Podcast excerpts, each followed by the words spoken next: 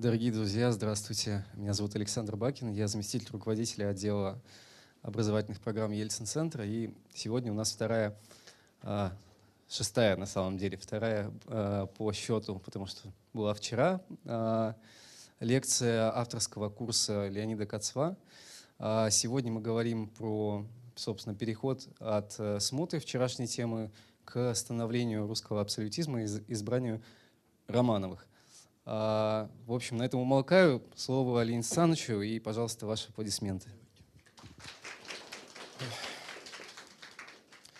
Добрый день. Ну, действительно, давайте продолжим. Э, мы не сразу будем говорить о понятии абсолютизм. Сначала, собственно говоря, о э, завершении смуты. Э, потому что, опять же, если мы вспомним... Так, давайте я поближе микрофон возьму. Если мы вспомним, как э, в ООН времена, еще советские, излагалась история э, смутного времени, крестьянской войны, интервенции, э, скажем, в школьных учебниках, то ее принято было заканчивать 17-18 годами, э, то есть Столбовским миром, подписанным со Швецией, и э, Диулинским перемирием, подписанным с Польшей. Э, сегодня историю смут, как правило, завершают 13 годом, э, потому что действительно, э, по крайней мере формально, внутриполитический кризис завершился в 13 году э, Земским собором, который избрал на царство Михаила Романова и таким образом положил начало 300-летнему царствованию Романовых. Ну вот стоит, мне кажется, посмотреть, как это произошло. Если в октябре, 26 октября 2012 года второе ополчение освободило окончательно Москву и капитулировал польский гарнизон, то к февралю 2013 года уже созрели, видимо, условия для избрания царя, был собран Земский собор. Причем надо сказать, что этот Земский собор за всю историю Земских соборов самый представительный – Э, вообще это единственный собор, э, на котором присутствовали черносошные крестьяне. Я на земских соборах немножко позже остановлюсь более подробно. Э, а в данном случае важно то, что в сложившейся ситуации на трон могли претендовать люди двух категорий, как бы – Категория первая – это иностранный принц. Э, собственно говоря, э, такую попытку э, сначала Тушинское, потом Московское боярство делало еще в 2010 году, о чем мы говорили вчера, когда приглашал на трон королевича Владислава. Понятно, что о Владиславе теперь уже речи быть не могло, но тем не менее идея пригласить на трон иностранца была богатая – потому что она э, в какой-то степени должна была избавить Россию от борьбы боярских кланов. Э, дело в том, что боярские цари ведь тоже были до этого. Был боярским царем Годунов, был боярским царем Василий Шуйский. Э, понимаете, меня всегда страшно удивляла формулировка «боярский царь», которая прилагалась только и исключительно к Василию Шуйскому. Э, видимо, это объясняет, с одной стороны, э, крестцеловальной записью, но так как раз, э, и вчера я об этом говорил, распространялся отнюдь не только на боярство, с другой стороны, романовской традицией, в которой Василий Шуйский, конечно, обречен был выступать в качестве отрицательного героя. На самом деле, выборный царь, если он был русским – в принципе не мог быть никаким, кроме как боярским. Ну, не халупа же избирать на трон. И не из мелких служилых людей должен был такой человек происходить. Очевидно, что он мог быть только либо боярином, либо человеком, не имеющим еще боярского чина, но во всяком случае происходящим из одного из боярских родов. И это заведомо э, обрекало на интриги, противостояния и тому подобное. А вот если избрать иностранного принца, э, таких проблем бы не было. Э, поэтому была идея предложить трон шведскому принцу Карлу Филиппу, э, но, естественно, э, при переходе его в православие. Идею эту, однако, большинство Земского собора не поддержало, и не поддержало, по-видимому, ровно потому, что после неудачи затеи с Владиславом опасения приглашать на трон иностранца и иноверца, пока он в православие перейти не согласился, были сильнее, чем опасения э, вот этой э, боярской междоусобицы. Что касается претендовавших на трон русских аристократов, то их было довольно много. Чаще всего среди таких претендентов э, называют князя Дмитрия Тимофеевича Трубецкого, того, который был одним из руководителей первого ополчения. Но э, мне приходилось встречать и свидетельство, э, согласно которому – вынашивал план э, вступить на московский трон даже Дмитрий Михайлович Пожарский. Это не очень, так сказать, известная, не очень популярная версия, потому что как раз Дмитрий Михайлович во всей российской историографии выступает как герой положительный, а следовательно он э, должен быть Э, верным сторонником Романовых. Э, но э, вот мне такая версия встречалась, более того, там говорилось так, воцарялся и стало ему это в 20 тысяч. То есть понятно, что для того, чтобы претендовать на трон всерьез, нужно было своих сторонников кормить, поить, одаривать. Э, но э, так или иначе, с Пожарским это действительно не очень распространенная версия, и более того, я никак не могу исключить, что эта версия даже клеветническая, что такого и не было. А вот с Трубецким это совершенно точно. Источник рассказывает так. «Э, князь Дмитрий Тимофеевич Трубецкой, учреждавший столы честные и пиры многие – для казаков, и в полтора месяца всех казаков 40 тысяч, зазывая к себе на двор по вся дни, чествуя корму и пая честно, и моля их, чтобы быть ему на Руси царем. И от их же казаков похвален был. Казаки же честь от него принимающие, едящие и пиящие, и хвалящие его листью, а прочь от него отходяся в свои полки, и броняша его, и смеющиеся его безумию такову, князь же Дмитрий Трубецкой не ведаше лести их казачий. Ну и тут, похоже, не о 20 тысячах э, речь пойдет. 40 тысяч кормить полтора месяца, даже при том, что рубль тогда был единицей крупной, э, тем не менее. И надо сказать, что, э, как и в предыдущих ситуациях, например, в первом ополчении – Э, проявилось глубокое противоречие э, между дворянством и казачеством. Э, Причем казаков-то в Москве было тогда очень много, они же не разъехались никуда. Они так после освобождения Москвы и остались. И по улицам бродили толпами довольно возбужденными. И вот 21 февраля 13 года они ворвались на заседание Земского собора – Э, набросились на членов Боярской думы, стали их обвинять в том, что они выбирают царя так, чтобы самим властвовать. Э, при этом, понимаете, ведь казачество – это э, люди, которые в абсолютном своем большинстве неграмотны. Соответственно, слухи в этой среде распространяются моментально – и слухи могут оказаться, э, я бы сказал, самыми экзотическими. Например, э, в среде казаков э, распространился очень уверенно слух, что царь Федор Иванович, умирая, хотел передать престол Федору Никитичу Романову. Но тот где отказался.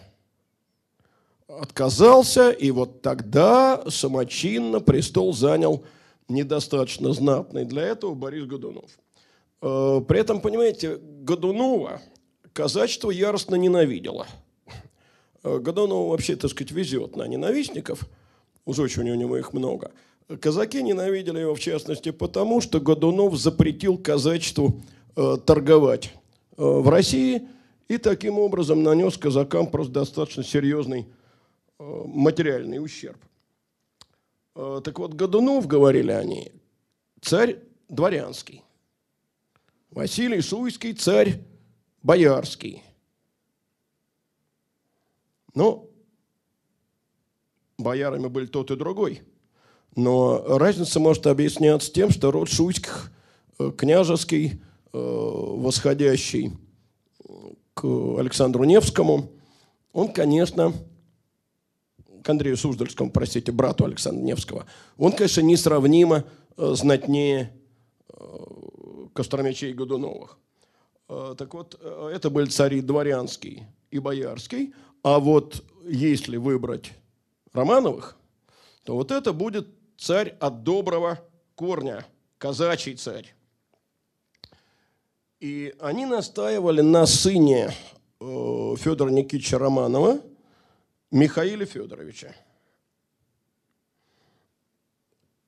Именно они заставили думных людей э, присягнуть Михаилу. Э, значит, после этого э, с Дмитрием Трубецким случился самый настоящий припадок. Э, лицо у него с той кручиной по черне и подев недуг, и лежа три месяца, не выходя из двора своего. То есть э, человек так обманулся – в своих надеждах, что, э, видимо, у него произошло что-то вроде удара.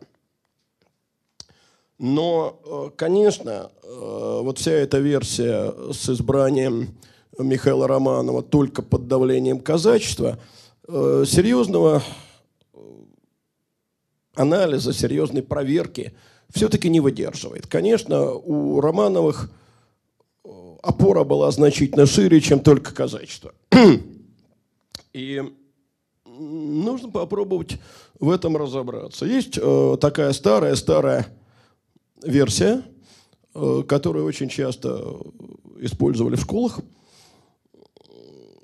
что якобы один из бояр э, писал э, «Миша Романов молод, разумом еще не дошел, и нам будет поваден». Ну, это классический известный текст. Но э, дело в том, что так объяснить избрание Романова тоже невозможно. Во-первых, молодость, как известно, знаете, недостаток проходящий. Не говоря уже о том, что вот если мы посмотрим на первых Романовых, вплоть до Петра Великого, то они будут вступать на престол каждый во все более и более молодом возрасте. Э, Михаил Федорович был избран на трон в 16 лет – Алексей Михайлович вступил на трон в 15 лет, Федор Алексеевич в 14, Петр Алексеевич в 10. А, ну, там, правда, выбивается из этой непрерывно нисходящей линии Иван Алексеевич, э, второй из сыновей Алексея Михайловича, но это можно компенсировать тем, что человек был э, умственно отсталый. И его избрание на трон было скажем так, чисто формальным. Но дело было даже не в этом. А дело в том, что, э, да, э, Миша Романов был и э, меланхоличен по характеру, и образован, прям скажем, не очень к своим 16 годам, едва читать умел. И энергии достаточной не имел. Но ведь все понимали, что если Михаил Федорович будет избран на трон – то если не через год, то через два или через три. На самом деле это произошло, по-моему, через шесть лет. Э, появится в Москве, вернется из польского плена э, Федор Никитич Романов, Филарет. А вот уж более властного человека представить себе сложно. По-видимому, э, здесь целый комплекс причин. Ну, во-первых, э, не надо забывать, что Романовы действительно были самыми близкими родственниками прежней династии, э, потому что дед Михаила, Никита Романович Юрьев, был родным братом первой жены Ивана Грозного Анастасии Романовны. И таким образом Федор оказывался двоюродным братом царя Федора Ивановича и родным племянником Ивана Грозного.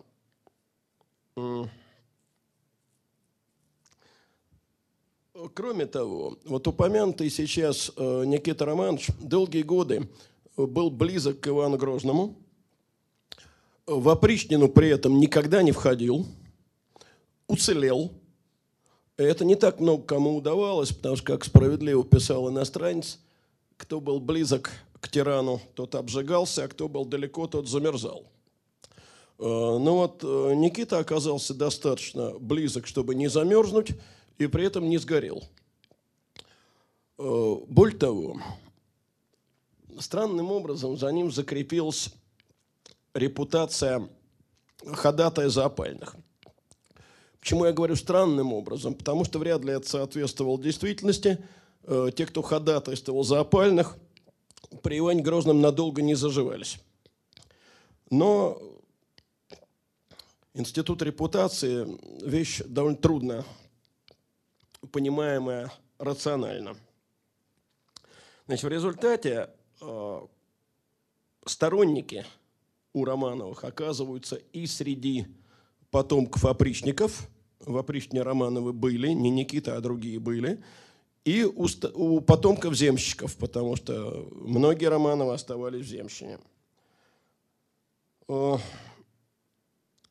Филарет, о котором речь шла на предыдущей лекции, как известно, был из монастыря выпущен Лжедмитрием, возведен им в ростовские митрополиты, потом оказался в Тушине – в Тушине был наречен патриархом. И, соответственно, все, э, кто в течение смуты э, воевал за царя Дмитрия, неважно в чьем лагере, э, могли относиться к избранию Романовых положительно. В то же время сам Филарет никогда себя в Тушине не называл патриархом, вот ни разу он так не оговорился. Более того, потом он перешел в Москву, Э, к Сигизмунду он ездил на переговоры в составе московского посольства.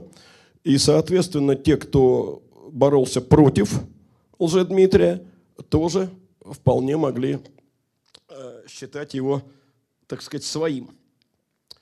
И получилось, что как раз Романовы оказались э, в точке общественного согласия. То есть они более или менее устраивали всех. А формальной основой для их избрания, конечно, было родство с прежней династией. И вот тогда Земский собор, э, приняв решение, э, посылает э, послов в Ипатьевский монастырь под Кострому. Дело в том, что Михаил Романов не только на Земском соборе не присутствовал, но его и в Москве не было. Он находился вместе с матерью Иннокеней Марфой – она тоже в монашестве приняла имя Марфа, как в свое время и Мария Нагая. В миру ее звали Ксения Шестова. Ну вот они находились там, в этом монастыре, и надо сказать, что Марфа с очень большим трудом, только после очень долгих уговоров, согласилась э, на избрание сына царем, видимо, потому что считала это чрезвычайно рискованным делом. Э, кстати, Э, риск был. Ну, я думаю, всем известно э, предание об Иване Сусанине. Значит, что здесь, по-видимому, историческая основа, а что действительно вымысел? Исторической основой является, по-видимому, то, что поляки, так сказать, пробираясь к Костроме, действительно э, потребовали от крестьянина Ивана Сусанина показать дорогу к монастырю, в котором находился царь. Э, Иван Сусанин совершенно твердо э, историческая фигура. Я убедился в этом, будучи студентом пятого, по-моему, курса, когда работал над дипломной работой, и мне, она совершенно не связана со смутой, там абсолютно другая тема. Но мне потребовалось использовать материалы переписи 1897 года. Это первая и последняя в дореволюционной России перепись населения. И вот, просматривая, э, так сказать, графы переписи по социальным категориям, там среди разных совершенно категорий людей, я вдруг обнаружил строчку «Потомки Ивана Сусанина». По-моему, их э, насчитывалось около двух тысяч человек, но за цифру не поручусь. А вот что является абсолютным, по-видимому, вымыслом? История о том, как Сусанин завел э, поляков в чащу, э, из которой они не сумели выбраться и погибли. Э, ну, собственно, вымышленность этого сюжета объясняется очень просто. А кто, собственно, об этом рассказал? Сусанина поляки погибли, сами погибли в чаще – так сказать, дронов, следящих с воздуха тогда как-то вот не имелось. А вот предупреждение э, царю и его матери он, видимо, действительно направил. Ну, э, поскольку э, в самой этой легенде самым красивым оказалось именно то, что он завел Сусань, что Сусанин завел поляк в чащу, то и имя Ивана Сусанина стало, знаете, вот таким своего рода мемом. Не случайно его вспоминают в день экскурсовода. Э, значит, думаю, что главным образом этим мы обязаны э, знаменитой опере «Жизнь за царя». И очень часто так бывает, что художественное произведение заслоняет собой историческую реальность. Итак, Романовы избраны. Отказался признать Михаила Романова царем Иван Заруцкий. Напоминаю, это казачий атаман, один из трех руководителей первого ополчения, э, который, бежав из-под Москвы, стал добиваться престола для сына Марины Мнишек, для царевича Ивана Дмитриевича. Это был сын Марины Мнишек от брака э, с Лжедмитрием II. Э, под Коломной, естественно, Заруцкому задержаться не удалось. Оттуда он бежал в Астрахань. Он рассчитывал э, взбунтовать Донское и Волжское казачество. Не получилось. Дальше он бежал на Яик. Там на Яике его пленили, доставили в Москву. И, э, надо сказать, жизнь этого очередного авантюриста – Э, потому что смута – это у нас сплошные выдающиеся авантюристы, закончилось трагически. Его посадили на кол. Э, Марина Мнишек в следующем 14 году умерла в тюрьме, а вот ее сына, вот этого царевича Ивана Дмитриевича, которого официально именовали Варенком, повесили. Четырехлетнего ребенка который, естественно, ни в чем виноват не был и ни в каких интригах не участвовал.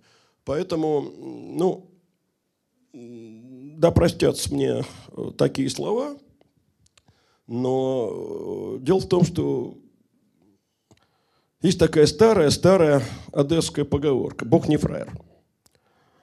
Э, династия Романовых вступила на трон детоубийством, и закончилась династия Романовых тоже где-то убийством, как мы знаем. Понятно, что это э, судьба, а не Божье отмещение. Но вот бывают такие странные сближения. Свершилось это летом, но был ли уговор? История об этом молчит до этих пор, пишет Алексей Толстой. Что за уговор такой? А дело в том, что вот я говорил вчера, Василий Иван Шуйский, вступая на трон, давал крестцеловальную запись. Владислав подобный документ подтверждал. У нас нет никаких сведений о том, что Михаил, вступая на трон, заключил какой-либо договор с подданными. Царская власть становилась неограниченной. Правда, есть какие-то глухие упоминания о том, что при вступлении на трон Михаил Федорович дал некую запись. Что за запись? Каково было содержание записи?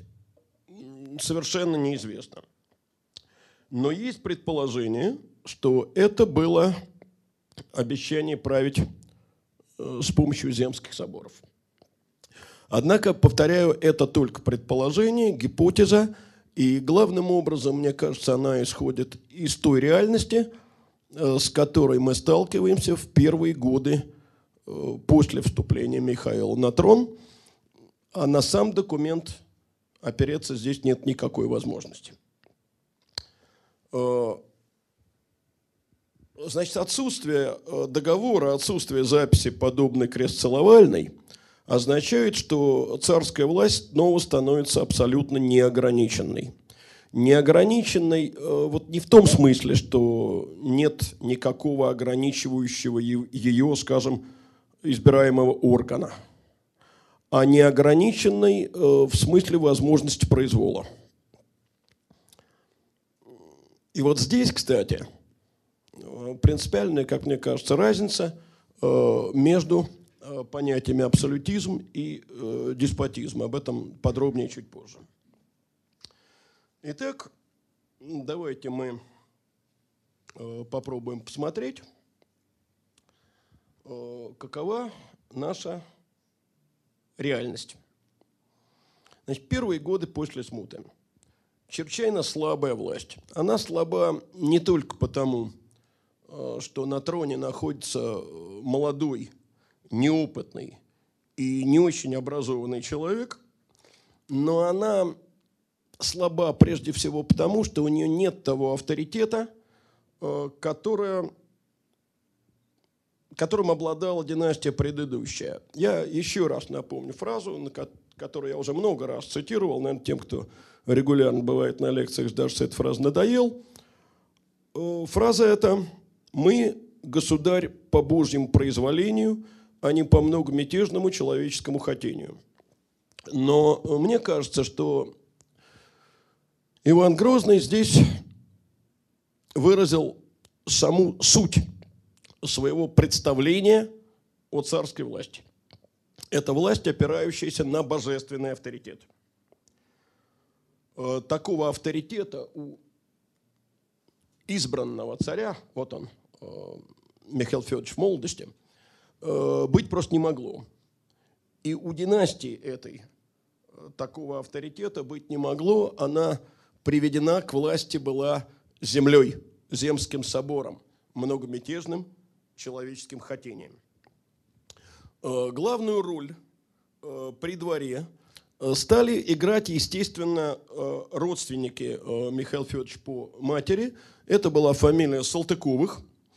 Надо сказать, что среди них, в общем, не было особенно крупных государственных деятелей. Но и не в этом даже главное.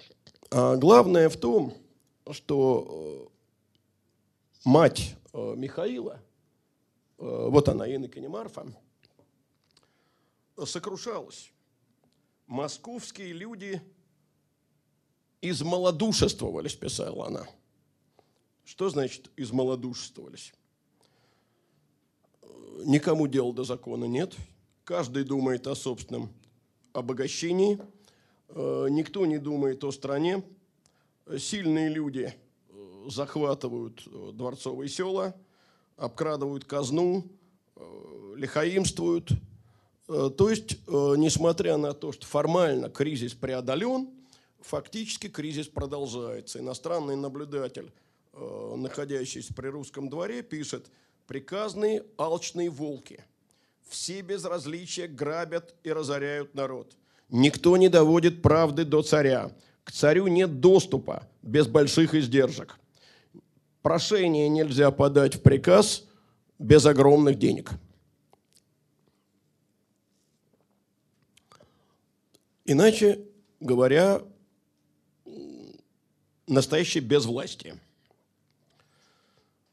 Э, портрет этой женщины э, здесь э, не только в связи с ее словами о том, что измалодушествовались, а он прежде всего в связи с тем, что в первый год правления без ее воли сын ничего не предпринимал. Он во всем матери был покорен. В шестнадцатом году Михаилу исполнилось 20 лет. Ну, взрослый по тем временам абсолютно человек. Пора его женить, обеспечивая государство наследника. Э, были со всей страны э, свезены э, в Москву девушки из дворянских семей. Был устроен смотр невест, такая традиция еще от Великокняжеской и Московской Руси шедшая. И Михаил выбрал дочь незнатного дворянина, э, некую Марию Хлопову. Э, девушку эту ожидала, э, к сожалению, очень печальная судьба, потому что Салтыковы убоялись, что родня новой царицы их от власти отодвинет – это, безусловно, произойти могло и так случалось не единожды. Э, в результате они стали невесту всячески порочить. А тут она на беду заболела. Э, значит, Салтыковы распространили слух, что она больна неизлечимо. И в результате было постановлено, что Мария Хлопова к царской радости не прочна. Это было объявлено обманом сознательным со стороны самой Марии и ее родни. Э, в результате они были сосланы в Тобольск. Но случилось непредвиденное.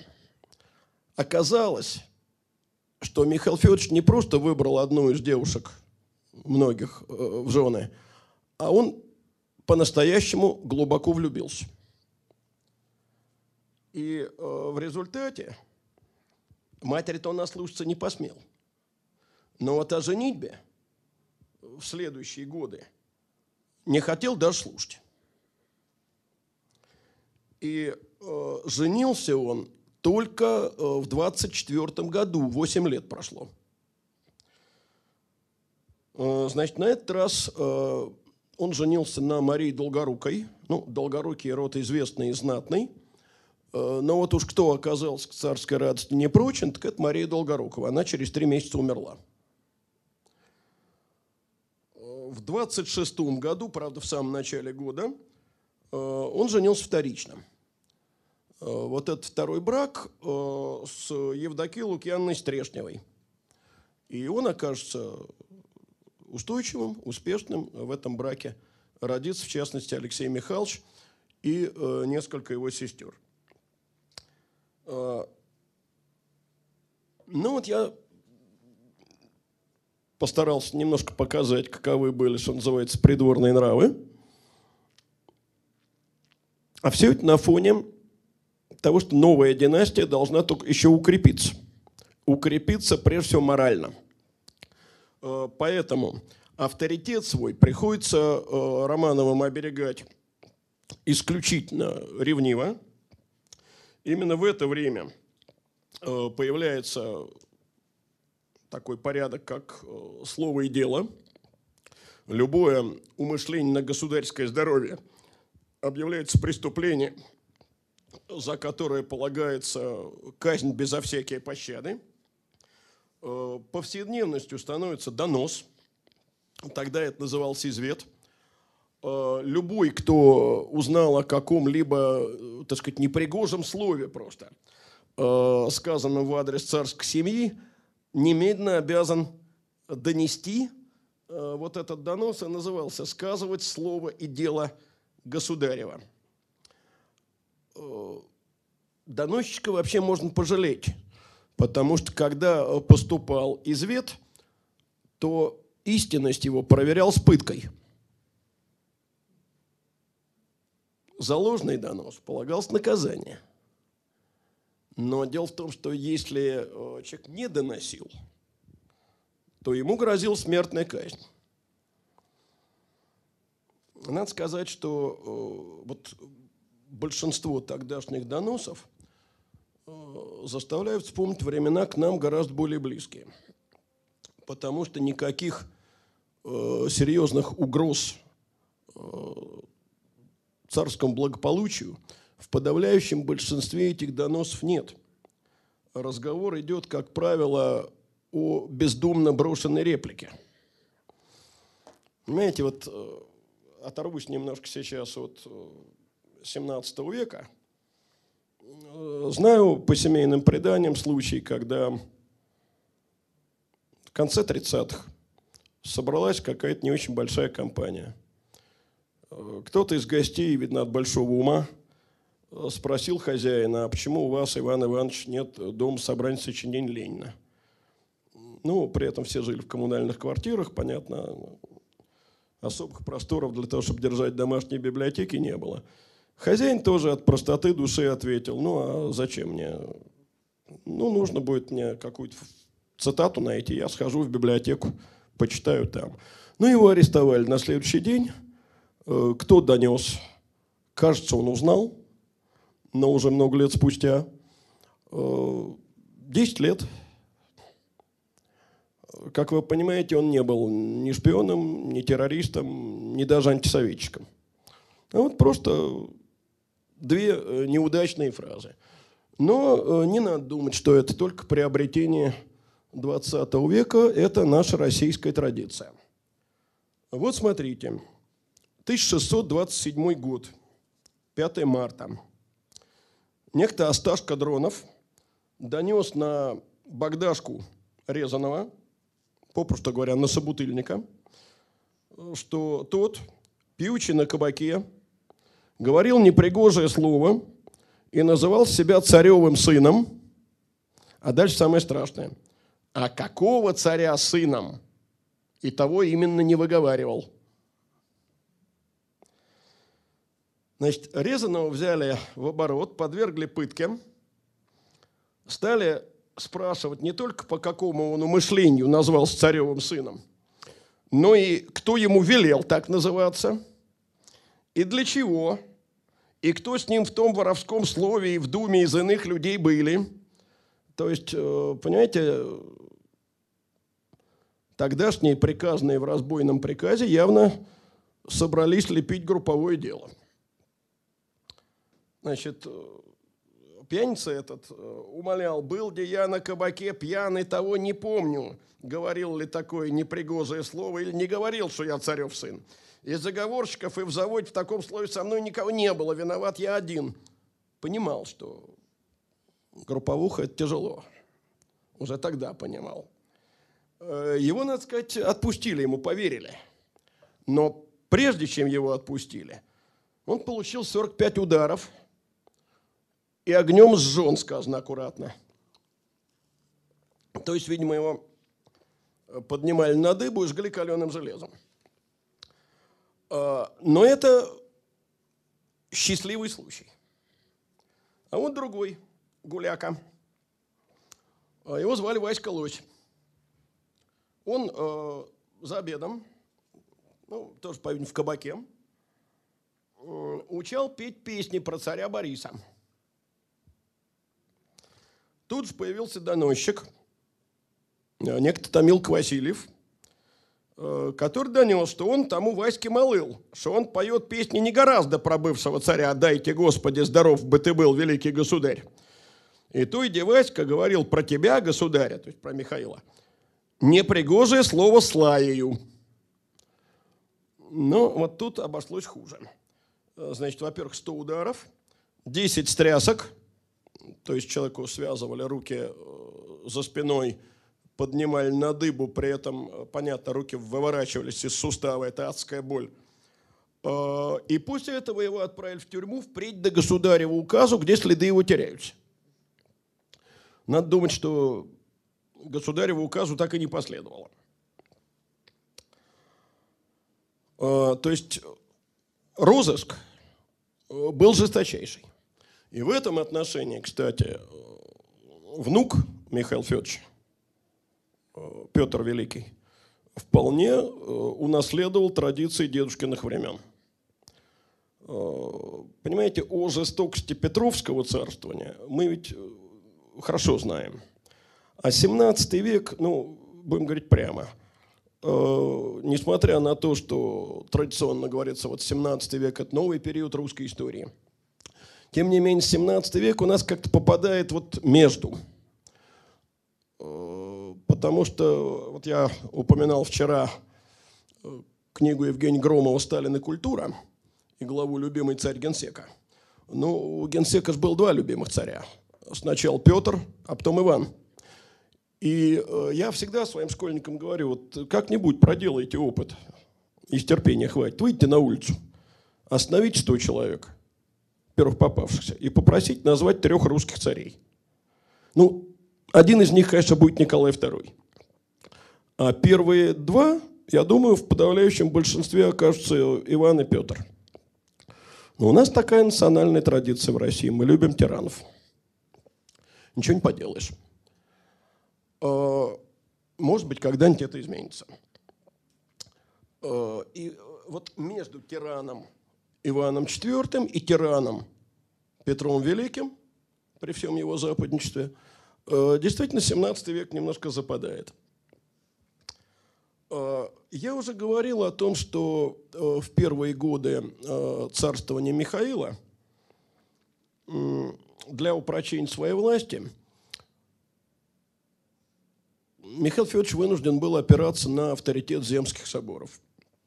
И земские соборы с 13 по 19 годы почти непрерывно заседают – почти непрерывно, потому что очень много вопросов, которые надо решать и урегулировать. Э, без земских соборов, видимо, это сделать было трудно. Вот теперь пришло время поговорить о том, что представлял собой Земский собор. Значит, на всех земских соборах присутствуют э, две категории. Это освященный собор, епископат и игумены крупнейших монастырей – Э, плюс, вероятно, настоятели самых крупных городских соборов Москвы. Это Боярская дума. Третий элемент, который присутствует тоже всегда, это э, московские служилые люди. И, видимо, почти всегда э, московские купеческие люди, то есть купцы, гостиные, суконы и сотен – уже сложнее э, с провинциальным дворянством. Как правило, оно, конечно, приглашалось, но, понимаете, ведь приглашать людей из провинции в то время – это довольно сложная процедура, э, потому что по телефону не позвонишь, это надо посылать э, гонцов, пока они дают туда, пока они дают обратно. Ну, скажем, одно дело посылать во Владимир, а уже совсем другое в Нижний Новгород или Казань. Выборов, насколько я понимаю, при этом настоящих не проводилось. Местная власть решала, кого посылать. И уж совсем редко э, присутствовал посад, по меньшей мере, провинциальный. Думаю, что за исключением э, собора 1649 года э, провинциальные посадские люди почти не собирались на земские соборы. Ну, о крестьянах было сказано, что это происходило всего один раз. Э, казачество присутствовал как минимум в 13 году и в 49-м. Что решал собор? Значит, и чем собор отличается от европейских парламентов? Вот от генеральных штатов во Франции, от э, шведского Риксдага, от Кортесов – не говоря уж об английском парламенте, прежде всего отличается тем, что Земский собор не имел никакого отношения к решению бюджетных вопросов. Вот мы знаем, что острые кризисы э, часто начинались с того, что королевская власть в европейских странах пыталась без санкции э, соответствующего представительного органа ввести новые налоги. Это э, совершенно невозможно. Э, английская революция, в общем, с этого началась. Э, Земский собор никогда финансовых вопросов не решали. Это первое. Второе. Э, Земский собор скорее выслушивал царские вопросы и э, на них отвечал, нежели какие-то вопросы ставил самостоятельно. Такого практически не бывало. Вот смотрите, например, два очень важных земских собора. Собор 42 года и собор 53 года. В 42 году на соборе стоял вопрос о том, Э, поддерживать ли казаков донских, захвативших Азов, и, следовательно, вступать ли в войну с Турцией. И надо сказать, что дворянство, в общем, выразило готовность повоевать, но решающим оказался голос торговых людей, которые машину развязывать отказались. И казаки вынуждены были из Азова уйти, потому что Москва поддержать их отказалась. 1953 год ну, об этом э, соборе речь пойдет в следующий раз, э, когда темой будет Россия и Украина в 17 веке. Это знаменитый собор, который э, принимал решение принять Украину под высокую царскую руку. И собор положительно отнесся к этому предложению. Но еще раз повторю, вопрос оставила всегда власть. В обычной же ситуации надо иметь в виду, что решения соборов были рекомендательными. Об этом особенно любили в XIX веке вспоминать и славянофилы, и сторонники теории официальной народности, что где э, собор высказывал свое мнение, не настаивая э, на его обязательном исполнении. Поэтому исследователи земских соборов все чаще пишут о том, что и в 17 веке, не говоря уж о 16 э, соборы играли главным образом роль своеобразных информационных совещаний, доводя э, сведения о политике власти до провинции. Таким образом, приравнивать соборы к европейским парламентом и на этом основании делать вывод о сословно-представительном характере э, русской монархии, э, ну, я бы поостерегся. Я знаю, что в науке современной достаточно много специалистов, которые э, считают вообще сам термин «сословно-представительная монархия» к российским реальностям малоприменимым. Тем более, что если мы попробуем представить, а вообще на какой период это распространяется, то получится, что это первая половина 17 века, как говорится, куда ни шло, и 16 век тоже, да, при Иване Грозном, сословно представительное. Ну, мне кажется, даже сословное представительство подобной тирании довольно плохо уживается. 19 год с этого момента и до 1933 года э, частота созыва земских соборов резко падает. Почему? Ну, потому что из э, плена так-таки возвращается Филарет, 18 год, заключено Диулинское перемирие, и э, Филарет возвращается в Россию. Заметьте, это единственный русский патриарх, которого в современных ему документах – называли по имени-отчеству. Патриарх – лицо духовное, монах, отказавшийся от мира, сменивший имя, и, соответственно, никакого отчества у него быть не может. Но Филарет особый патриарх. Он действительно особый. Э, знаете, я как-то на Олимпиаде школьной э, задал детям вопрос. Несколько человек сообразили – Э, кто в русской истории мог сказать о царствующем государе не только сын мой, но и мой сын. Ну, так вот это Федор Никитич. Это единственный случай, когда у царствующего государя жив родной отец. ни прежде, ни позже э, такого э, никогда не случалось. Прошу прощения. Вот он. Э, слева э, икона, справа парсуна.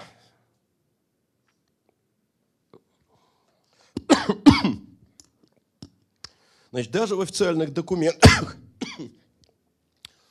речь идет о двух великих государях. Великий государь, царь и великий князь Михаил Федорович всея Руси и э, великий государь, святейший патриарх Филарет Никитич. Э, причем э, Филарета часто называли первым.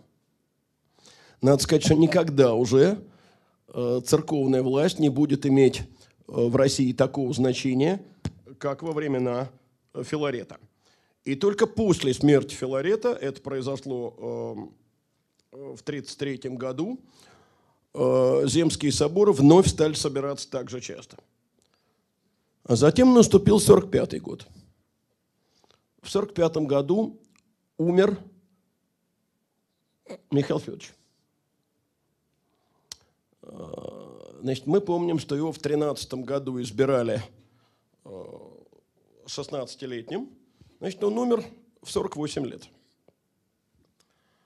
Вообще, надо сказать, что особой продолжительностью жизни русские цари, увы, не отличались. Ну вот Иван Грозный в 53, Алексей Михайлович, по-моему, в 45, получается. Так вот, Алексея Михайловича избрали на трон 15-летним. Значит, молодой, флегматичный, неопытный. Он тоже нуждался в наставничестве, в руководстве со стороны более опытного человека. И таким, как вам сказать, ну, старшим другом, что ли, стал его бывший воспитатель, дядька, боярин Борис Иванович Морозов. Э, Борис Иванович был человек и властный, и э, корыстный, безусловно. И он фактически сосредоточил всю государственную власть в своих руках. Э, кстати, ему приписывали интригу примерно такую же, какую провернули в свое время Салтыковы. Э, в 1947 году 18-летний Алексей Михайлович собрался жениться и тоже подобрал себе в жены дочь мелкого служилого человека из города Касимова. Была такая Ефимия Федоровна Всеволжская – Значит, вот ее нарядили в царские одежды, э, привели к царю, и вдруг она упала в обморок. Тут же было объявлено, точно так же, как с Лоповой, что она к царской радости не прочна, что она пыталась от царя скрыть э, болезнь. Ее вместе с родней отправили в Тюмень в ссылку. Но в Москве говорили, что больна-то она не была. А обморок был вызван тем, что по наущению Морозова э, ей перед встречей с царем, готовя ее к этой встрече, причесывая, слишком сильно стянули волосы. Именно э, потому, что он опасался ее э, бедной, но достаточно многочисленной родни. Морозов не только отодвинул опасных претендентов таким образом от власти. Но он как раз с помощью царской женитьбы э, сумел свою власть укрепить. Дело в том, что он сам выбрал теперь Алексея Михайловичу жену. Э, была это дочь его подручника, такого Ильи Даниловича Милославского, э, Мария Ильинична – Милославский стал, понятно, боярином, род Милославских возвысился. Брак, надо заметить, оказался чрезвычайно счастливым. Э, Мария Ильинична родила мужу 13 детей. Правда, была в этом браке какая-то странная червоточина. Э, ну вот кто читал э, роман Алексея Николаевича на сей раз Толстого «Петр I», тот должен помнить карикатурное изображение – старших сестер Петра Великого. Ну, только не Софьи самой, а э, царевин Марии и Екатерины, которые у него там проходят как э, царевны Катька и Машка. Э, вечно гулящие, вечно пьяные, развратные и тому подобное. Надо сказать, что это злобная карикатура, имеющая мало отношения к действительности. Э, но я в данном случае говорю о другом. Дочери в этом браке, Софья была третьей по возрасту, рождались как на подбор. Крепкие, ядреные, а сыновья больные и хлипкие э, старший Алексей Алексеевич в 16-летнем возрасте почил. Еще один э, в 4 года умер, Дмитрием, кажется, его звали. Федор Алексеевич, который в 14 лет вступил на престол и царствовал до 20 лет, э, был тяжело болен, настолько тяжело, что его за гроб отца пришлось нести в кресле. Он почти не мог самостоятельно ходить. Подозревают водянку ну, суть по описанию, вот, пухли ноги. Иван Алексеевич просто был слабоумен. Э, Причем, понимаете, вот если говорить о э, современных диагнозах, то он, он не был идиотом, вот дебилом, как был э, Федор Иванович. Не был Иван Алексеевич. У него, по-видимому, было что-то, что теперь называется глубокой задержкой умственного развития. Он был вялый, ко всему безразличный, апатичный. Э, прошу прощения за неаппетитные подробности, но, будучи в летнем дворце, как-то раз он отправился по нужде, а нужник был рядом с поленницей, не знаю почему, но бревен посыпались, и царь оказался заперт. Но он так и сидел там, бояре три часа искали его по всему дворцу и слуги, пока, наконец, кто-то не догадался туда заглянуть. А он, так сказать, голоса не подавал, сидел себе смирно. Ну, бывает. Вот, э, так что, вот, понимаете, такой брак, он э, тоже оказал потом влияние на кризисные события самого конца 17 столетия. Но об этом сейчас говорить не будем, это другая совсем тема. А, ну вот из этих 13 детей четверо умерли маленькими, но для того времени это, в общем, нормальная, как ни страшно это выговорить, пропорция, потому что детская смертность была очень широко распространена, и царские семьи тут были не исключением. А, значит, и вот, э, пользуясь своим положением, э, практически безграничной властью, э, Морозов и присные его безостенчиво достаточно обогащались. Это и взятки, это и ложные доносы, и освобождение арестованных за взятки. Это присвоение жалований служилых людей. Кончил все это соляным бунтом 1648 года. Причем я рассказывать о соляном бунте сейчас не имею ни малейшего намерения, но обращу внимание на одну его черту – это исключительное явление э, в истории э, российских антиправительственных выступлений. Оно не было подавлено. Более того, все требования бунтовщиков были скрупулезнейшим образом выполнены. Объяснялось это тем, что подавлять бунт оказалось просто некому. В нем участвовали не только посадские люди, но участвовали стрельцы, которым подолгу задерживали жалования, и даже участвовали некоторые служилые по отечеству. Э, ну, вот э, во исполнение пожеланий дворянства, купечества и посада и было объявлено о созыве Земского собора. Вот теперь мы подошли к самому главному. Э, это собор, который начал работать в сентябре 1948 года, и 29 января 1949 уже года утвердил новое, а по существу первое в России, уложение. Знаменитое соборное уложение или уложение царя Алексея Михайловича 1649 года. Э, вот в таком виде оно хранится ныне э, в Центральном государственном архиве древних актов в Москве. Э, ну, ларец, как, я думаю, всем очевидно, это произведение барочного искусства XVIII века, а вот столбцы подлинные. Э, кстати, э, мне доводилось видеть э, картину в XVIII веке написанную, где Алексей Михайлович утверждает уложение, подносят ему отнюдь не столбец, а три таких огромных тома –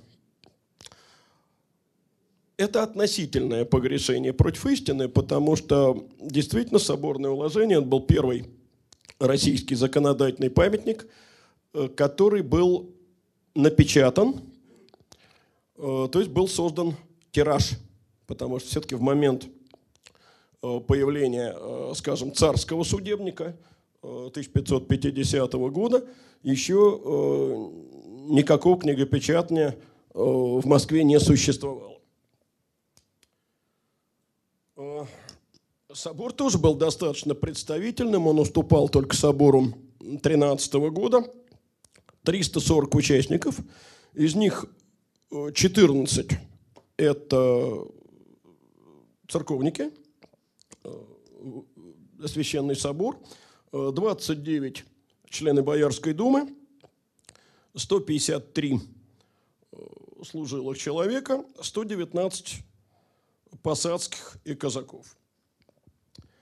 Э, ну, э, что мы все знаем о соборном уложении? Знаем, конечно, прежде всего то, что соборное уложение окончательно утвердило в России крепостное право, поскольку установило, что отныне сыск э, беглых крестьян становится бессрочным. И возвращаются они прежним владельцам вместе с семьей и домочадцами. Верно. Чуть менее известно, что одновременно э, уложение фактически закрепостило посадских людей, э, потому что посадские люди по ходатству своему же, своему же потеряли право переселяться в другие посады – Э, переходить в холопы или закладчики, то есть каким бы то ни было образом покидать свою посадскую общину. Э, нам это может показаться в какой-то мере дикостью, потому что получается, что посад сам себя закрепостил, но дикости в этом никакой нет. Э, нужно просто понимать, что мы имеем дело в середине 17 века в России с абсолютно средневековым сознанием – а индивидуальная свобода ценностью средневекового сознания не является. Это ценность все-таки нового времени.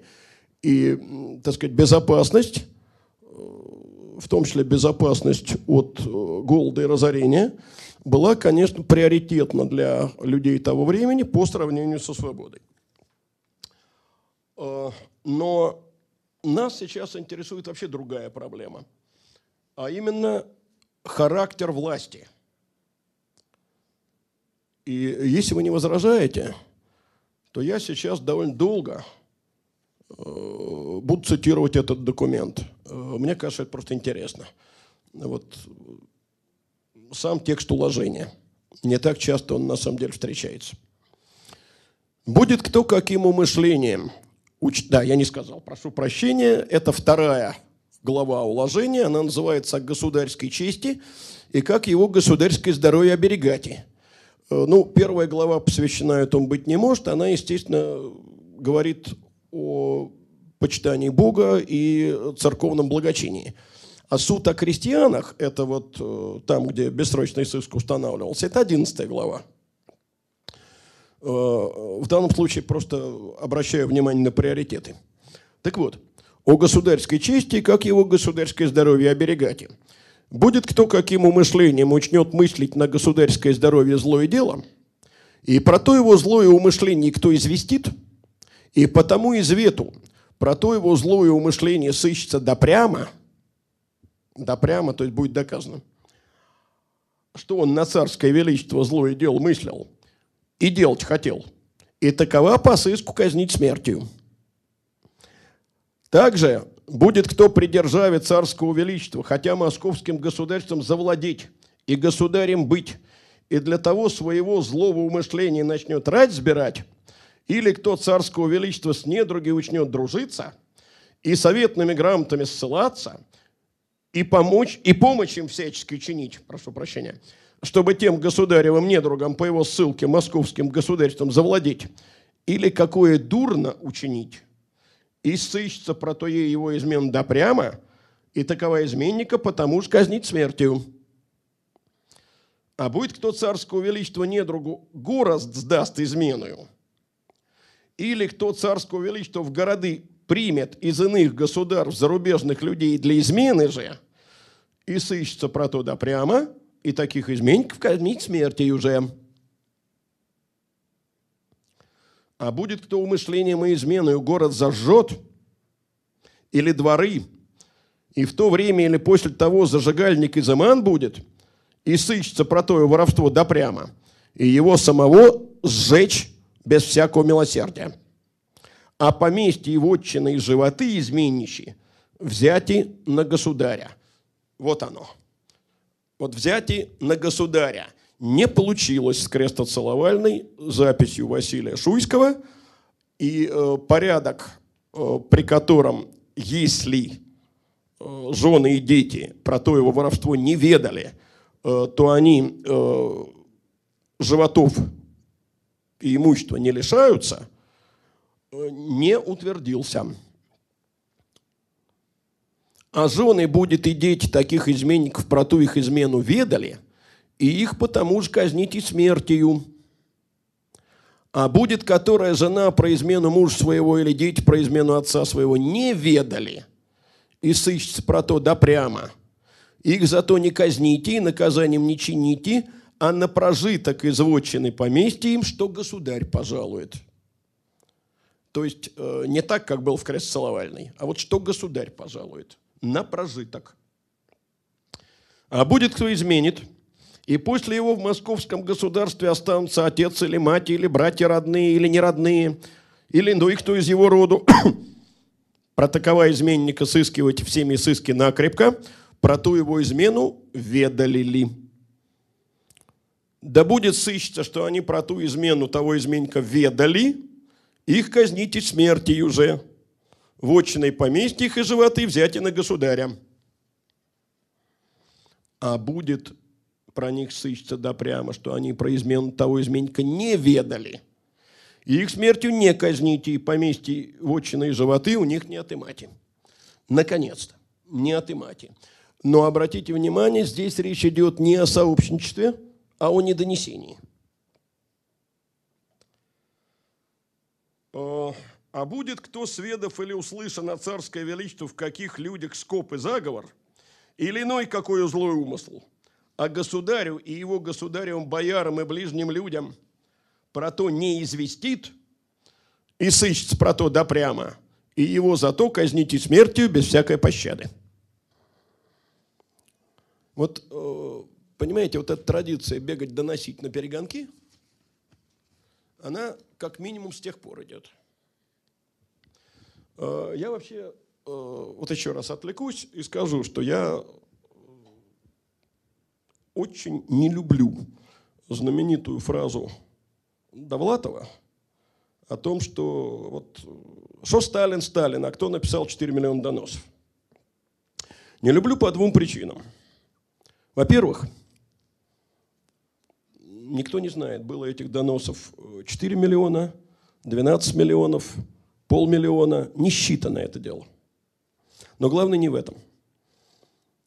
Перенос главной ответственности э, на тех, кто доносы писал, при всей отвратительности поступка, э, в данном случае не может быть оправдан.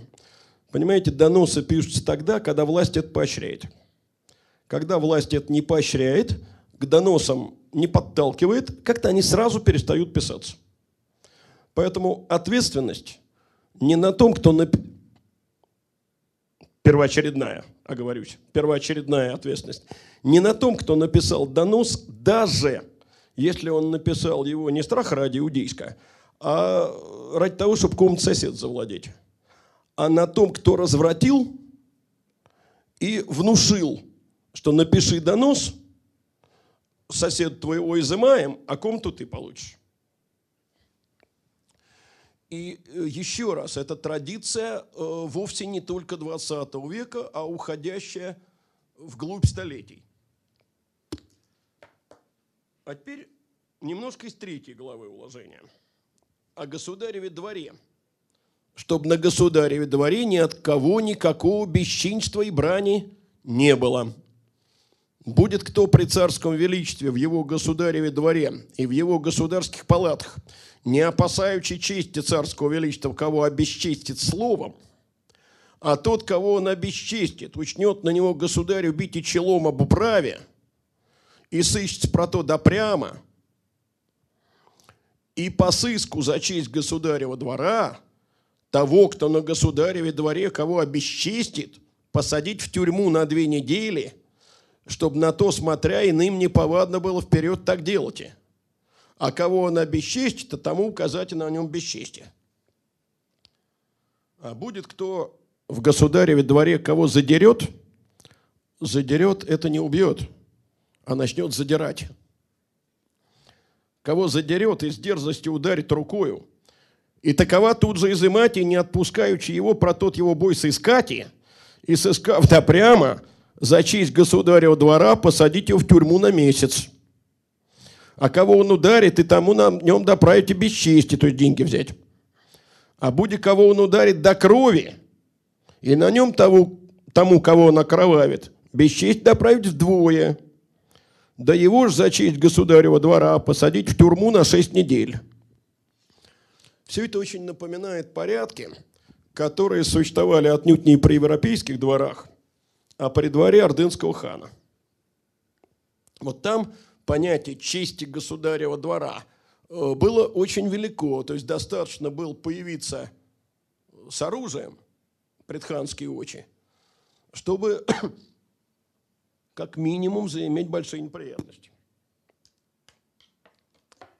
Э, вот смотрите, вот, например, а будет кто при государе вымет на кого какое-нибудь оружие, а не ранит и не убьет, и того казните отсечь рука. А будет кто при царском величестве вымет, вымет на кого саблю и тем оружием, кого ранит, и от той раны тот, кого он ранит, умрет. Или в те же поры, кого он до смерти убьет, и того убойца за то убойство самого казнить смертью уже. А хотя будет тот, кого тот убойца ранит и не умрет, и того убойца потому же казнить смертью, да из животов его взять убитого кабальной долги. То есть, действительно, честь царского двора. Э, в то же время заметим, что в этом документе все-таки есть определенные правовые гарантии. Вот они появляются впервые. Э, все-таки среди родни различаются участники – недоносители и не знавшие ничего. Вот эти последние большого ущерба не терпят. Если это дядя или братья или племянники, вообще ничего. А если это жена и дети, ну да, они, конечно, имущество лишаются, им оставляют только на прожиток. Но и то, как говорится, слава богу. Теперь смотрите, вот жизнь этого царского двора и царя прежде всего, она подчинена раз и навсегда установленному ритуалу, обряду. Значит, в 4 часа утра Алексей Михайлович вставал.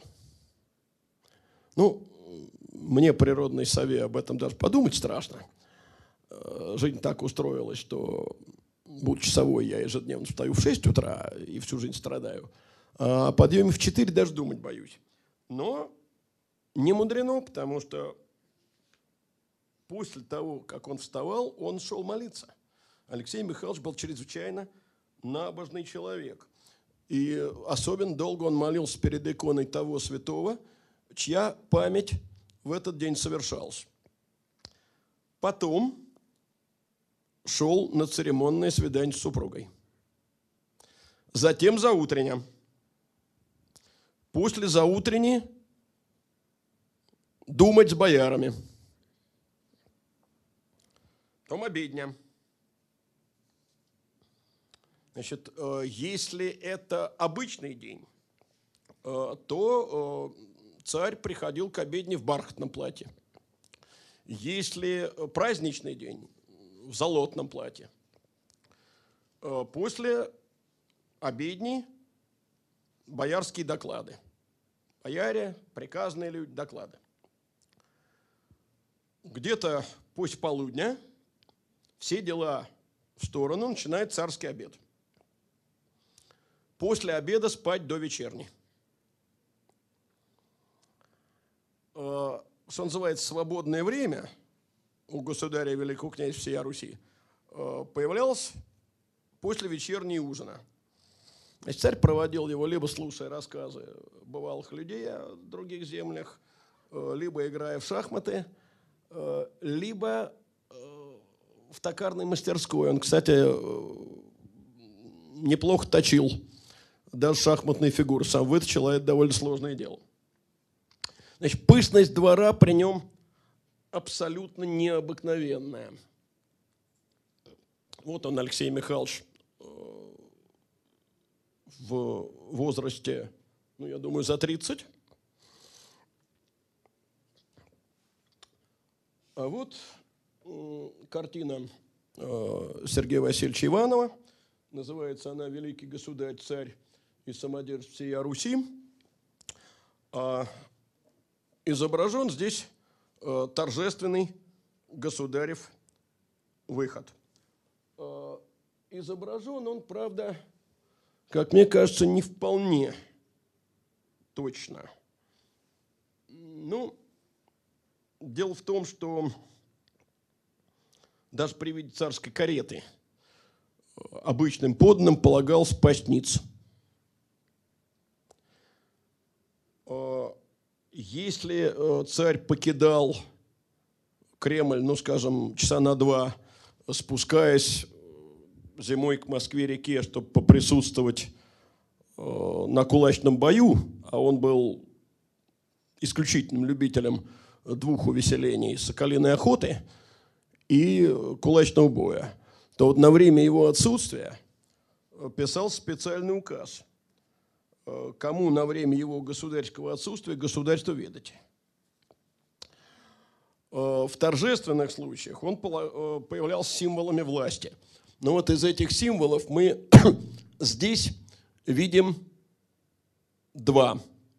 Это шапка Мономаха и бармы. Это оплечье поверх царской шубы. Кстати, вот такой покрой трапециевидный у, царской, у шубы полагался только царю.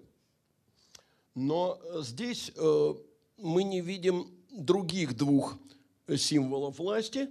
Они появляются, э, по-видимому, на торжественных мероприятиях, вроде приема иностранных послов. Это скипетр, который царь держал в правой руке, и держава, шар с крестом, который он держать должен был в левой руке. Здесь он просто с посохом. И вот э, на что хочу обратить внимание.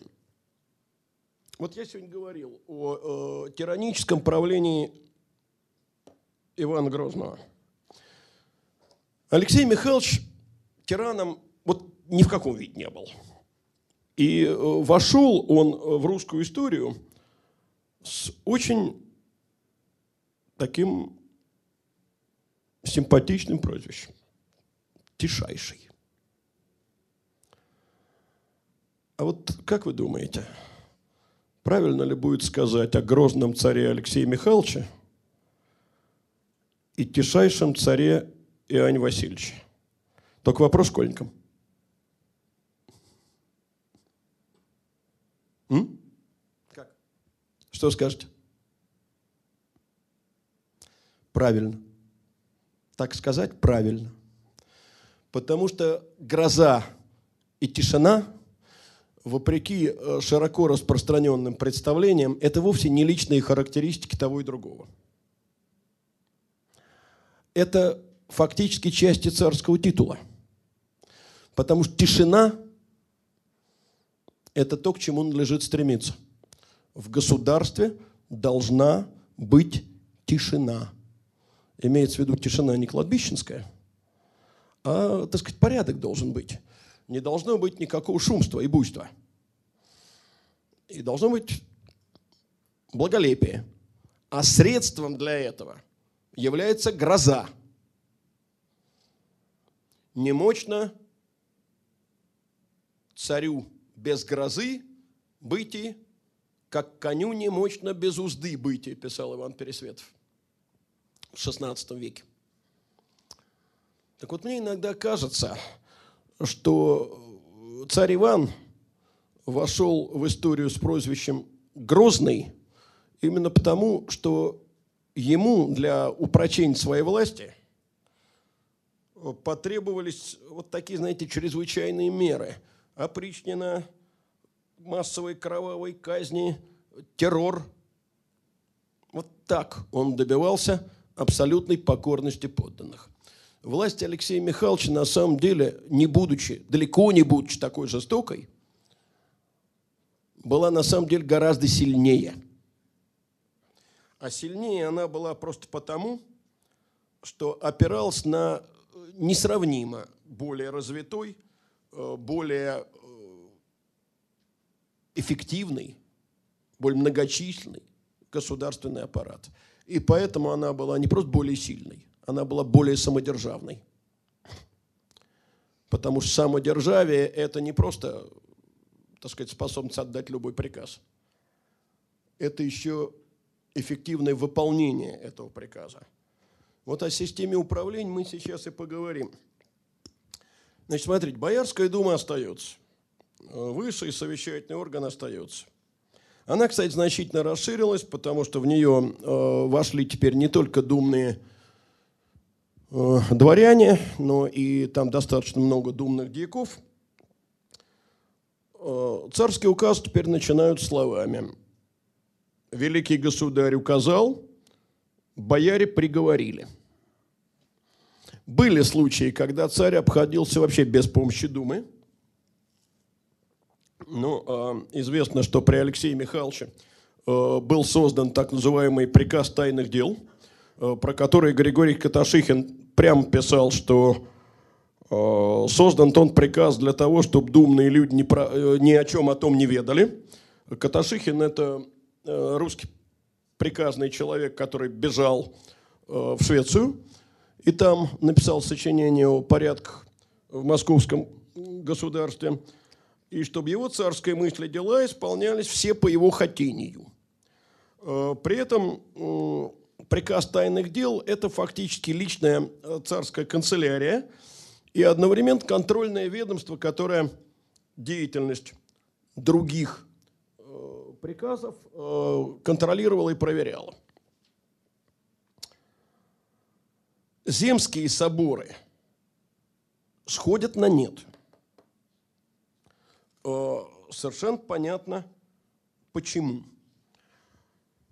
Э, Все-таки э, династия уже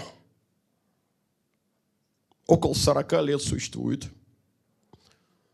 Последний Земский собор, кстати, прошел именно в год 40-летия избрания, избрания Михаила Федоровича на трон. В 1953 году, это вот тот самый собор, я его сегодня упоминал, который принимал решение по украинскому вопросу. Дальше не собираются полноценные соборы уже никогда. Будут только отдельные сословные совещания. Э, кроме того, понимаете, принципиальное изменение связано э, с 49 годом. Э, принят подробный, по тому времени современный свод законов – и власть теперь может опираться не на решение соборов, а на этот свод законов. Ей постоянная легитимация с помощью созываемых соборов оказывается просто не нужна. Зато достигает рассвета приказная система. Ну, э, вот перед нами э, схема государственного центрального управления. Значит, царь Боярская дума, приказы, патриарх, патриаршие приказы. Четыре приказа вынесены как бы отдельно. Посольский, Древнерусское министерство иностранных дел, поместный, который ведал э, выдачей поместий, разрядный, разрядный приказ ведал разрядами, то есть э, прохождением службы. Ну, приказ тайных дел, о нем уже сказано. А дальше три группы приказов. Отраслевые, о них подробно позже. Э, территориальные и э, дворцовые. Значит, ну, дворцовые приказы – это приказы, которые управляли личным э, царским имуществом. Э, среди них э, главную роль играл так называемый приказ Большого дворца. Э, казной э, ведал казенный приказ. О царском выезде заботился конюшенный приказ во главе с конюшем. Э, конюшей – это не конюх. Конюшей – это очень большой человек в русском государстве. Он в отсутствие государя председательствовал в Государственной Думе. Ну, так же, как лесничий – это не лесник. Царской охотой занимались целых два приказа. Э, ловчей псовой охотой, соколиной соколиной охотой, соответственно, его возглавлял Сокольничий, и там были сокольники многочисленные, и главной базой э, соколиного приказа был село Коломенское, э, летняя резиденция Алексея Михайловича. А там, надо сказать, типа сейчас соколов разводят, правда, уже для другой цели, чтобы ворон гонять, чтобы они не портили церковь Вознесения. И не очень эффективно, надо сказать, у этих соколов получается. Э, общее количество приказов э, за весь 17 э, век достигает 80, а одновременно, ну, по крайней мере, к концу царствования Алексея Михайловича их было до 40. Ну, давайте посмотрим теперь на отраслевые приказы, далеко не все. Значит, они делятся следующим образом. Вот административные, э, за неимением другого лучшего названия, военные, э, финансовые. К сожалению, у меня здесь не все э, военные приказы поместились. И я все думаю, какой вот из этих выбросить, а тот вставить. Э, дело текарский приказ. Да, и мне кажется довольно любопытным, что он проходит именно по категории э, военных приказов, потому что э, государство, понятно, в первую очередь обеспечивало лекарями дворец и войско, а отнюдь не обывателей. Значит, ну вот административные приказы более-менее понятны – обратить только внимание на наличие двух судных приказов и на отдельный приказ с очень забавным названием, э, что насильных бьют челом. Э, он, правда, недолго существовал, но все-таки его пришлось особо выделить из челобитенного приказа, потому что, видимо, непростое это было дело, бить насильных челом, но оно у нас на Руси всегда дело непростое. Э, сбор даточных людей, э, ритарские иноземские приказы, тоже обратить внимание, мы к этому э, чуть позже вернемся. И огромный список финансовых приказов, эти большого прихода, казны, счетные денежных сборов, денежной раздачи и так далее. Э, по всем графам здесь далеко не все приказы присутствуют. Просто все сюда не упишешь. А, значит, естественно, э, чем больше приказов, тем больше приказных людей. Э, в 1640 году всех приказов, всех приказных людей в Москве насчитывалось 837 человек. Э, к концу 17 столетия их было более трех тысяч. Значит, это дикие и подьячие. Откуда эти люди формируются, рекрутируются? Посад, духовенство, купечество. Значит, это люди не родовитые, и их карьера строится не на заслугах предков, а на заслугах личных. Э, фактически приказная корпорация – это предшественники будущего чиновничества. Чины есть, но чины есть только дворянские. Вот там, с сын боярский, городовой дворянин, жилец, московский дворянин, думный дворянин и так далее. Иногда, кстати, обращаю внимание немногочисленных присутствующих здесь школьников, э, на вопрос, который имеется в ЕГЭ. Четыре думных чина. На самом деле это не очень корректное выражение, потому что думный дьяк – это, в общем-то, не чин. Это должность. Это своего рода сотрудник аппарата. Но если вы увидите в ЕГЭ вопрос о думных чинах, то имейте в виду, что в экзамене, как правило, думный дьяк тоже считается думным чином. А, функции приказов, и это, в общем, мне кажется, ясно уже из этой схемы, зачастую переплетаются. А, не забудьте, что еще есть территориальные приказы. Понимаете, по идее, территориальный приказ на подведомственной территории собирает налоги но в то же время налогообложением ведают приказы большой казны и большого прихода. Значит, разбойный приказ является в то же время судебным. Он ведает не только сыском, но и судом.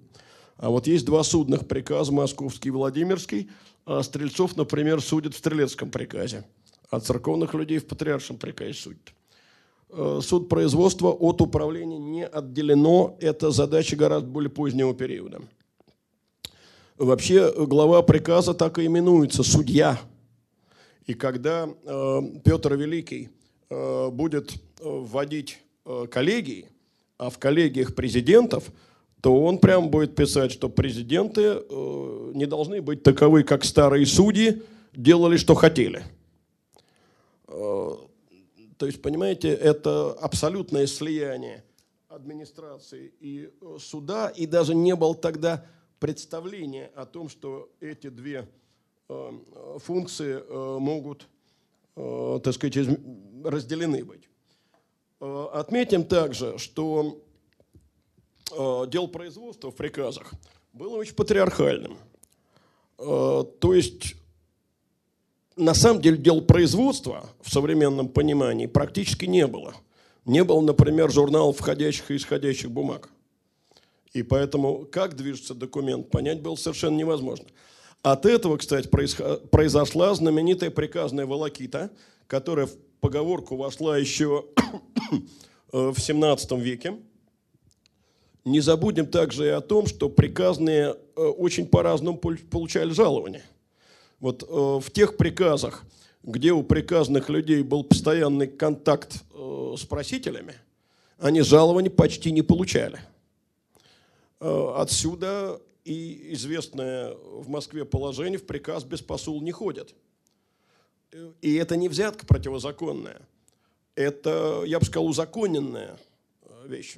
Приказ нужно идти с посулом, потому что это ты о каком-то деле просишь, ты и платишь. А иначе дело твое двигаться не будет. Вот э, это все будет потом меняться при Петре Великом, и, надо сказать, меняться большим скрипом.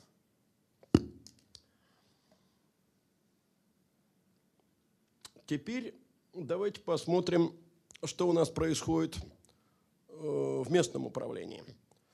Значит, дело в том, что в XVI веке э, местное управление было резко изменено. Избранная Рада отменила кормление, передала э, местное управление в руки избранных людей, губных и земских старост, и выяснилось, что ничего хорошего не вышло потому что я уже на лекции, посвященной избранной Раде, об этом когда-то говорил, э, возникла ситуация, когда избранные, э, те самые губные старосты избранные э, живут на Москве за своим делы, а в уездах у разбойных дел не бывает. И тех губных старост велено было сажать в тюрьму, а подержав в тюрьме малое время из тюрьмы их выпущайте и велите им впредь быть у разбойных дел назвать такую систему управления эффективной язык не поворачивается. Но затем наступил смута. И ситуация еще раз изменилась. Дело в том, что традиционно воевод направляли только э, в окольные, э, пограничные районы, там, где грозила опасность. Но в год смуты она стала грозить везде.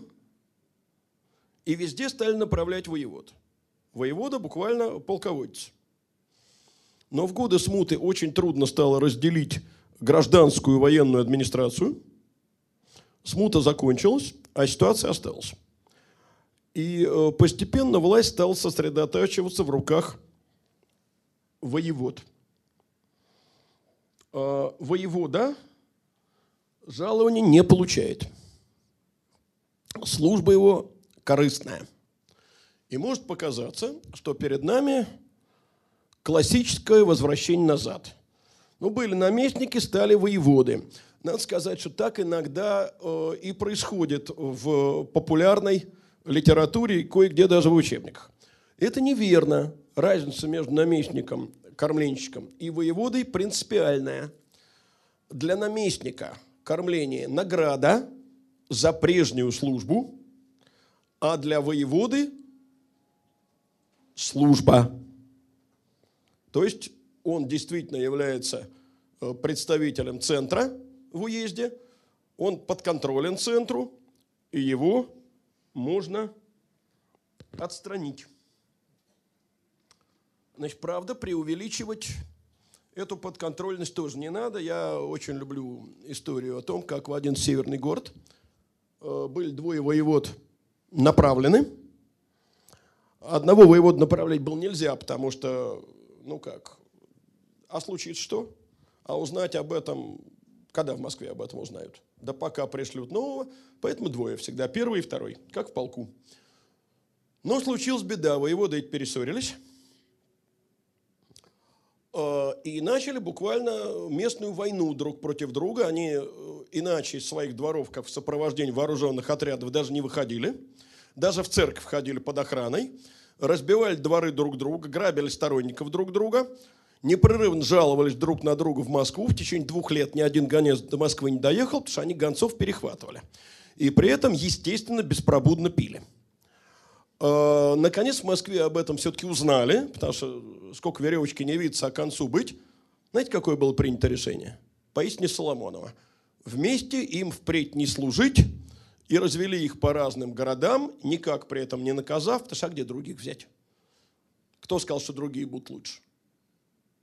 Но все-таки э, назначение воевод – это очень важный шаг по пути э, бюрократизации, потому что теперь схема э, местного управления выглядит вот так.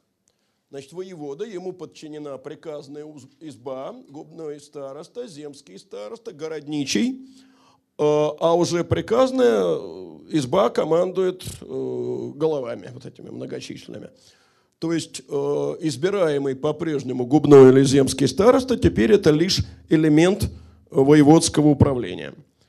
И я вам скажу, что это важно настолько, что по мнению Э, ряда историков, вот эти два момента, момент прекращения земских соборов середины столетия и момент э, перехода от э, управления на местах с помощью губных старост к управлению на местах с помощью воевод рассматривают зачастую как завершение процесса централизации – в частности, Александр Александрович Зимин э, связывал э, окончательное установление централизованного государства именно с отменой земских соборов. Э, Владимир Борисович Кубрин, ученик Зимина, полагал, что все-таки это правильнее связывать с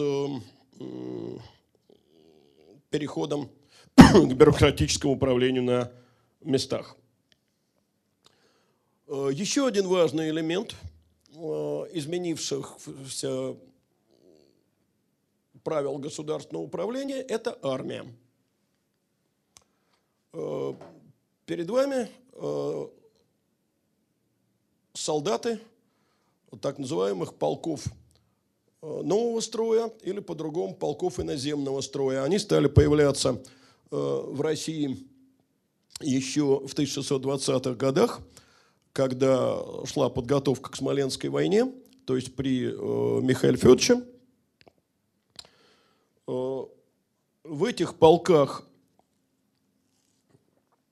солдатами служили даточные люди. Вот вы видели там приказ сбора даточных людей. Это предшественники рекрутов, даточные люди, тех, кого по списку, так сказать, сдали на службу. Значит, полки делились на солдатские и рейтарские. Солдатские по-другому назывались мушкетерскими.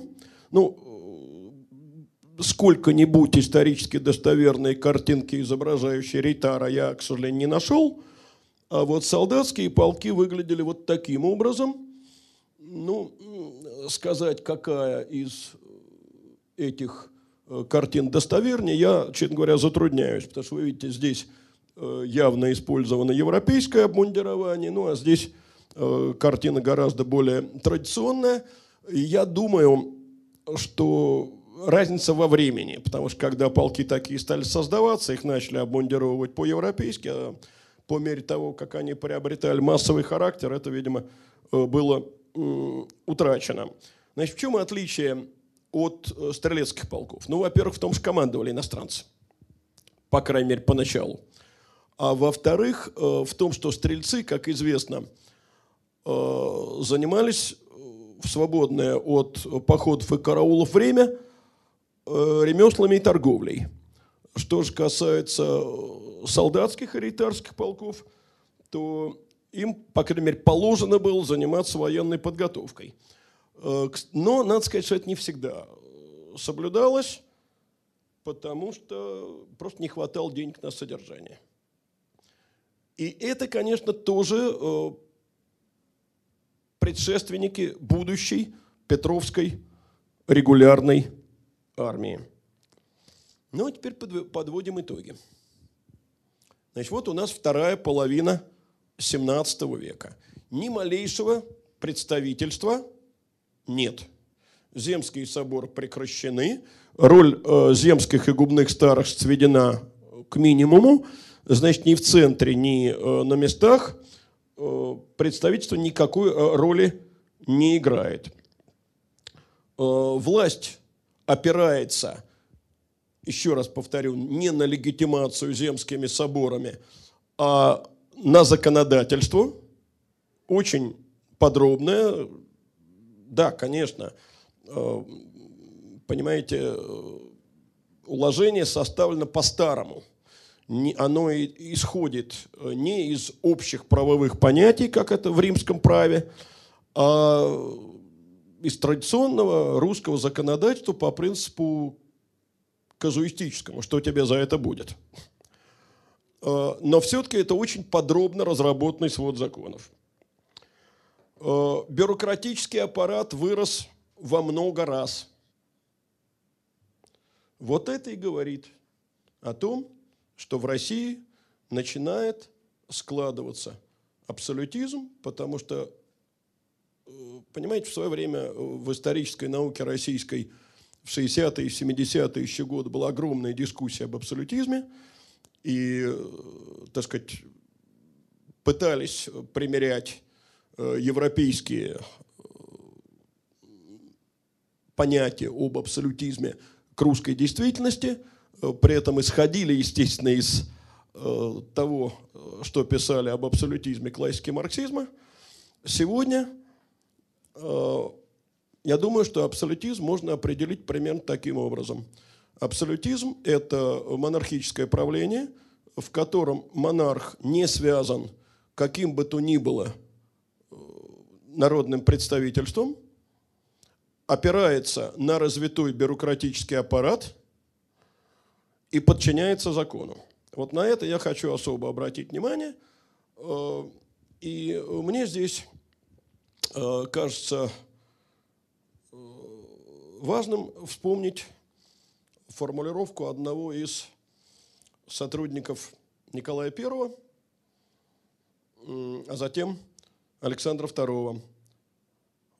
Обращаясь к Николаю, он писал, что государь может, конечно, изменить закон – но пока закон не отменен, он обязателен для всех, в том числе для монарха. Вот в этом, как мне кажется, принципиальное отличие абсолютизма от деспотизма. Э, понятно, что школьники наши на экзамене будут поставлены в определенные рамки. И да, они должны будут рассуждать о переходе от сословно-представительной монархии э, к монархии абсолютной. Но еще раз повторю, что мне представляется сама идея сословно-представительной монархии в России в какой-то мере спорной. Я на этом закончу и, в отличие от вчерашнего дня, произнесу традиционную формулу вопросы. Вчера я это сделать забыл.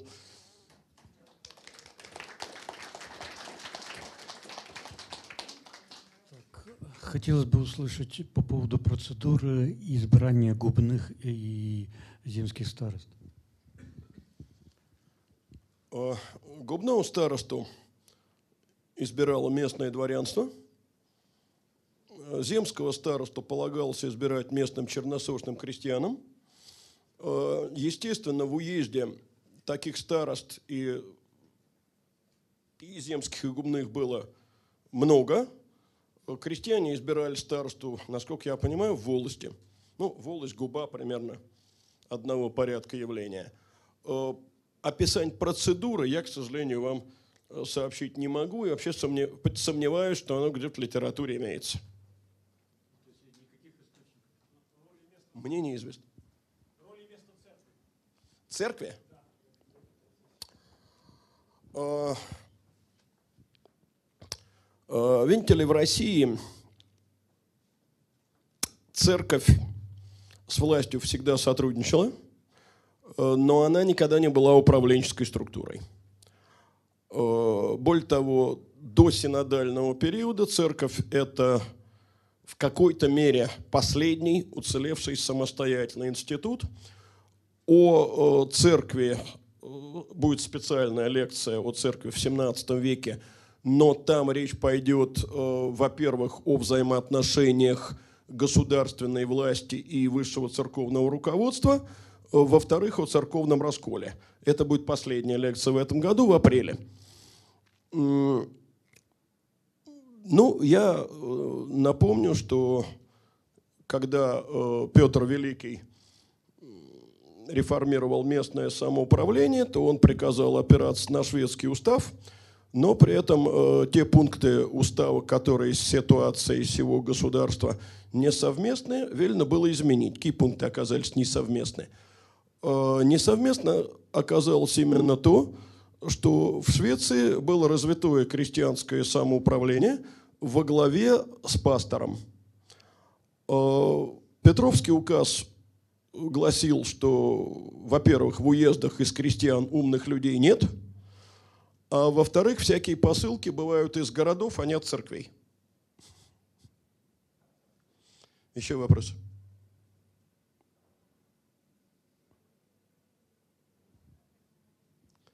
Спасибо.